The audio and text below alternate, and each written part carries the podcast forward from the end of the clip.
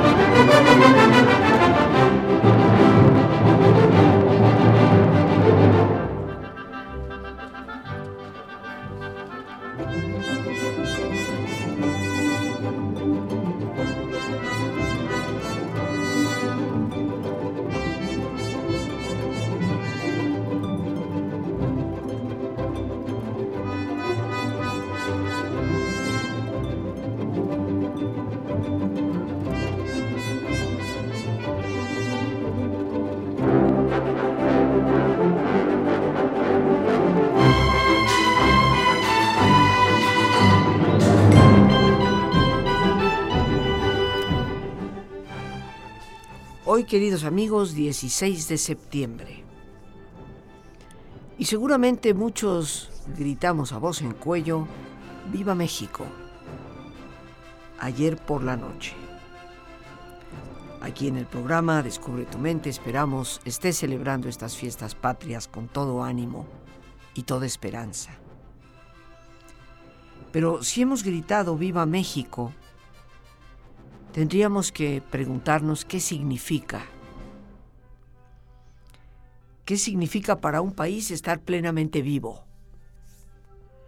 Lo cual no depende exclusivamente de su fauna o de su flora, porque puede haber territorios con mucha fauna y flora plenamente vivos, pero que no conforman propiamente lo que es un país. Así fue por lo menos durante milenios y milenios y siglos. Hoy casi todo el mundo está geográficamente dividido, pero identificamos un país por su gente, por sus costumbres, por su cultura. ¿Qué necesitamos para que México esté plenamente vivo? Considero que nosotros los mexicanos debemos de estar plenamente vivos para que eso suceda. Y estar plenamente vivos significa estar viviendo con intensidad la vida, procurando que nuestra aportación de vida propia dé algo también a los demás, mejore las circunstancias de nuestro entorno, las circunstancias de otras personas y por supuesto vaya sembrando, dejando un porvenir a las generaciones venideras. Habría que preguntarnos tú y yo si estamos plenamente vivos o simplemente continuamos por el rumbo de la rutina, quejándonos amargamente por las circunstancias del país, pero sin propiamente en nuestra vida personal estar haciendo los cambios necesarios para que esas circunstancias sociales, políticas, económicas, puedan cambiarse. He escuchado toda una campaña en donde se pregunta a diversas personalidades qué significa, qué es ser mexicano. Algunos de ellos responden diciendo que ser mexicano es reconocernos como parte indígena, parte europea, parte musulmana, también judía, porque en el fondo somos el resultado de un largo, larguísimo proceso de mestizaje. Otros responden que ser mexicano es ser consciente de las grandes limitaciones que hay en el país, de las grandes diferencias sociales que tienen a tantos sumidos en la marginación y en la pobreza. Pero pocos realmente responden que ser mexicano significa asumir una serie de cualidades que nos hagan sentir plenamente orgullosos de lo que somos. Podemos gritar Viva México el 15 de septiembre. Podemos, como lo he dicho en varias ocasiones, agitar banderitas, dejar, dicho sea de paso, el zócalo hecho un basurero. Pero, ¿qué pasa al día siguiente, como hoy, en donde algunos lo que festejan es la cruda? Otros salen a comer con los amigos, o invitan a la familia a casa, o comparten con los compadres y los abuelos, como cualquier otra festividad, para retomar posteriormente la vida, mañana mismo, sin que realmente nada haya sucedido en términos de una auténtica reflexión. ¿Qué es ser mexicano? Me parece que ser mexicano es asumir la responsabilidad de vivir en un país que necesita urgentemente de un proceso de transformación interior en todos y cada uno de nosotros, para poder llevarnos a construir una verdadera nación. Y digo verdadera nación porque tenemos que reconocer que gran parte de nuestra historia es el invento de los que han sido poderosos, que la historia de nuestro país, inclusive en muchos de sus héroes, es una historia casi ficticia, construida para poder dar cohesión a un pueblo. Tenemos que reconocer que hemos pasado por una historia fascinante, en donde ha habido pocos héroes, bastantes villanos, y donde hoy un país que apuntaba a inicios del siglo XX lanzarse y proyectarse para llegar a ser una nación mucho más igualitaria y mucho más abundante para todos sus ciudadanos, se convirtió con el paso del tiempo y el abuso en una nación sumida en la violencia, en el narcotráfico. Alguien podrá cuestionar, es que la nación no está sumida en ello, son los grupos delincuenciales. Pero honestamente crees que esos grupos podrían funcionar como lo hacen sin la participación de poderosos? Y aquí no solamente me refiero a los que económicamente pueden tener poder, sino a los que políticamente pueden manejar los hilos para que estos grupos tengan la capacidad de trabajar como lo hacen.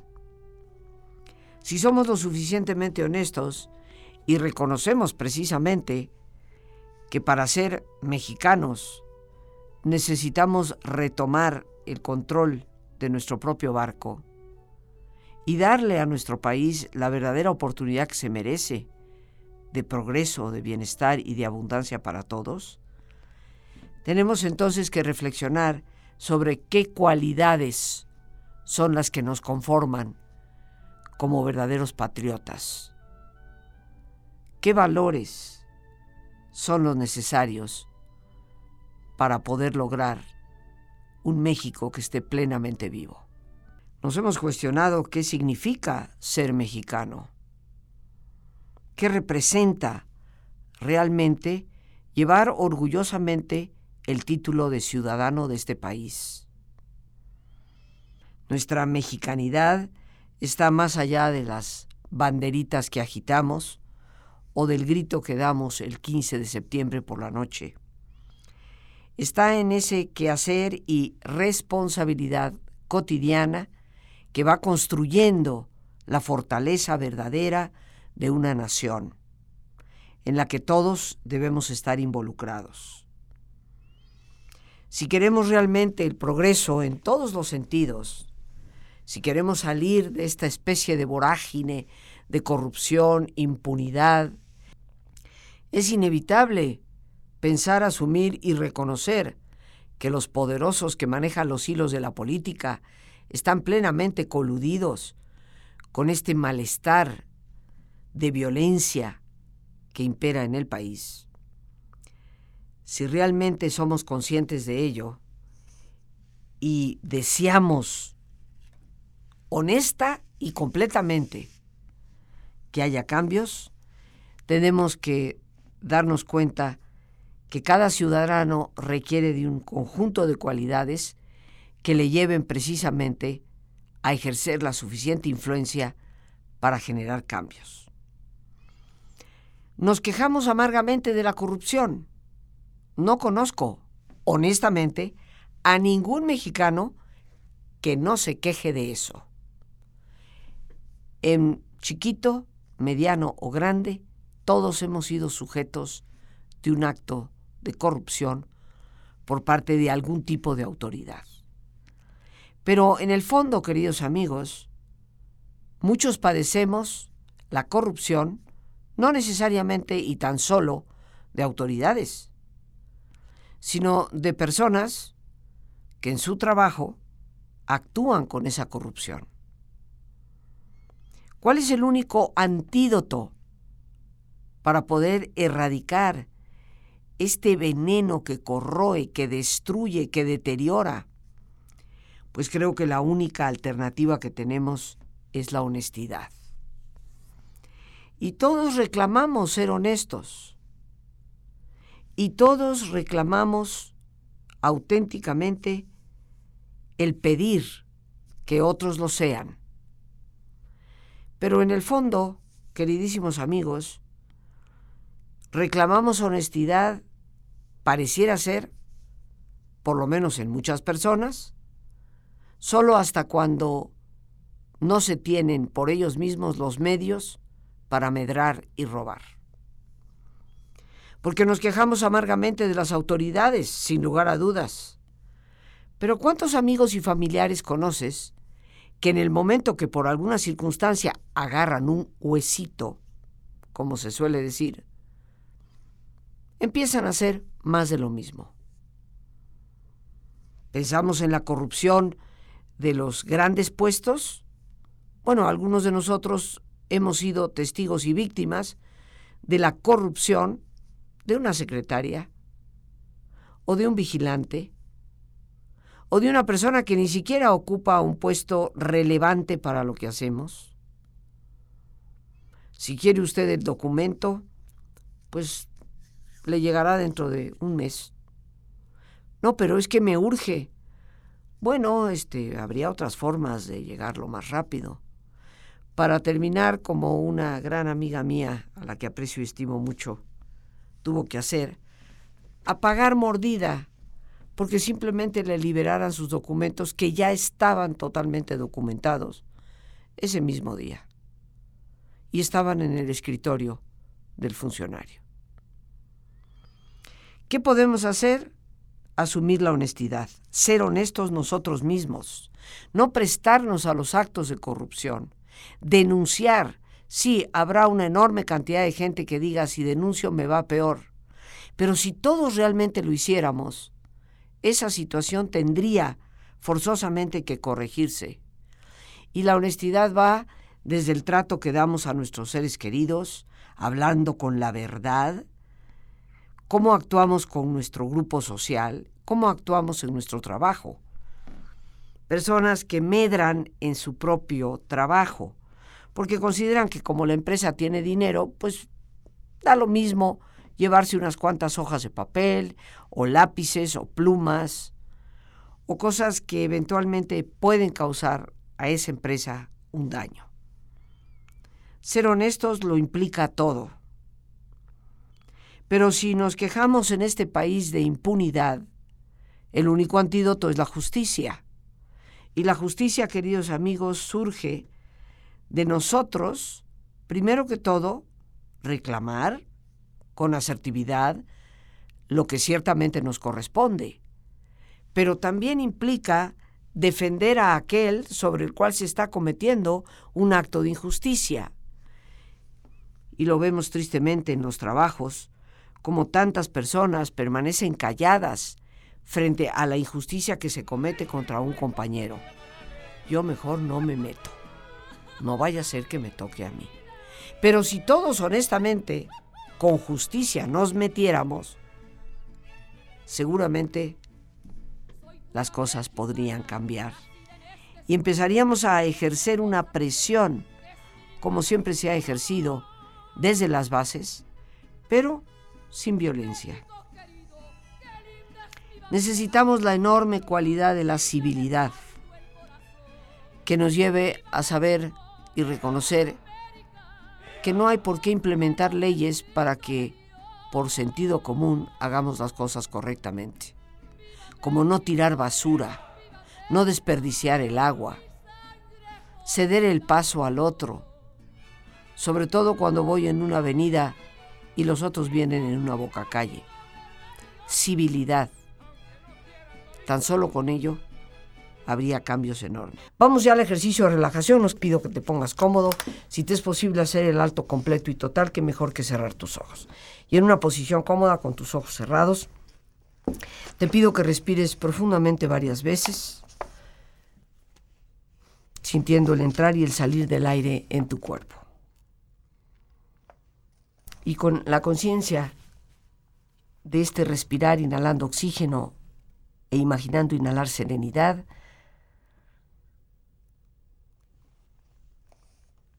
Respira profundamente y relaja tu cuero cabelludo, tu frente, tus párpados, tus mejillas, todos los músculos que cubren tu cabeza, toda la piel que cubre tu cara. Relaja tu cuello y tu garganta, siente su flexibilidad, equilibrio, balance.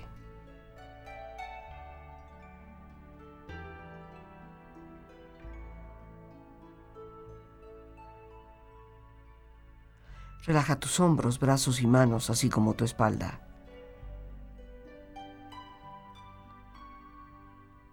Relaja tu pecho exterior e interiormente.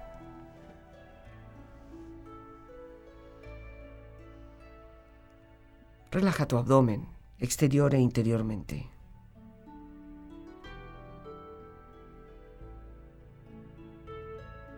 Relaja tus muslos, tus rodillas, tus pantorrillas y tus pies. Y con tu cuerpo profundamente relajado proyecta en tu mente la imagen de un lugar ideal para el descanso. Un sitio de belleza y paz. Siente estar ahí.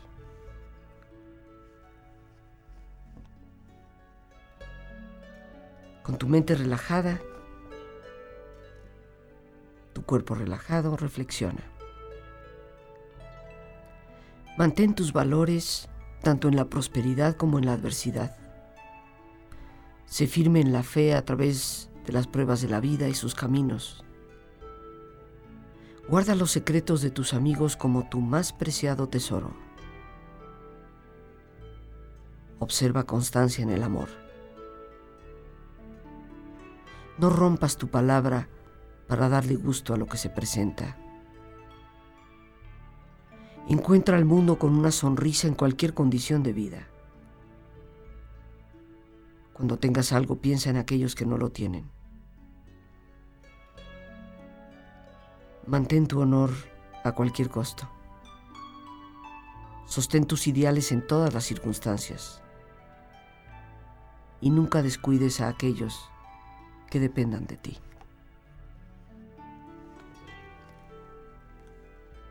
Respira profundamente. Relájate bien.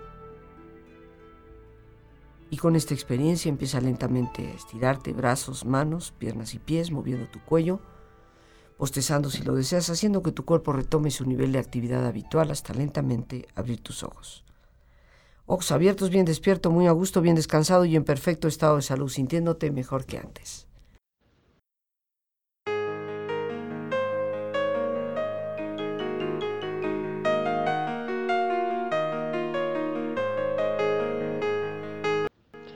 Queridos amigos, amigas, aprovecho la oportunidad para invitarles, ya que el próximo lunes y martes 19 y 20 de este mes de septiembre voy a tener el enorme gusto de compartir con ustedes el taller Manejar el estrés, saber relajarse y poder dormir.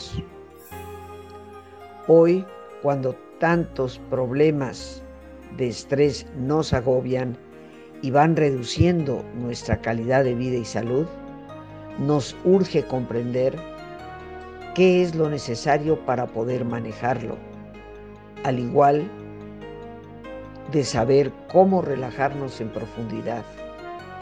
Esto es lo que nos llevará a poder aplicar una efectiva técnica para dormir como se debe, sin necesidad de tomar pastillas.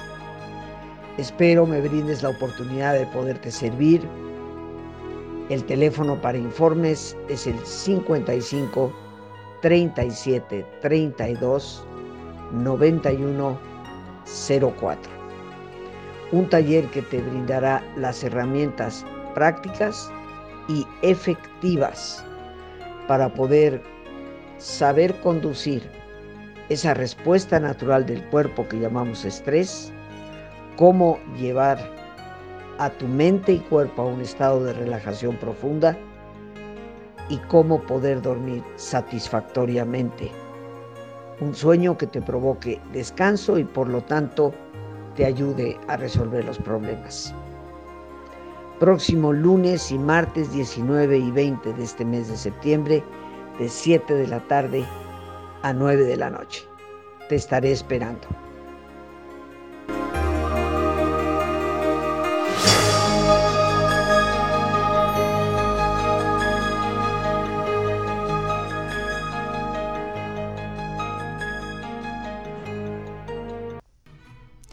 Necesitamos retomar ese sentido de heroísmo que significa la capacidad de dar la vida. Y si eres capaz de dar la vida, serás capaz de dar ciertas comodidades, pero no cometer un acto de corrupción. Serás capaz de dar la cara por tu compañero cuando es tratado injustamente. Serás capaz de contener la comodidad de lanzar la basura fuera de la micro o del auto por donde viajas y retenerla contigo hasta llegar a un lugar donde la puedas depositar. Precisamente, queridos amigos, si eres capaz de dar la vida, serás capaz de dar tu palabra y cumplir con ella, convirtiéndote en una persona confiable. Y ni qué decir de ser capaz de ser responsables, aunque nos cueste. Esta tarea me parece la más urgente. En un país que si queremos que viva, debe prodigar vida y no muerte, como ahora tristemente día con día lo vemos. Hoy 16 de septiembre, invitémonos a ser verdaderamente heroicos. Creo yo, es la única alternativa que tenemos para honestamente decir, viva México. Las gracias a Dios por este espacio que nos permite compartir. Y el más importante de todos, una vez más, gracias por tu paciencia al escucharme y por ayudarme siempre a crecer contigo. Que Dios te bendiga.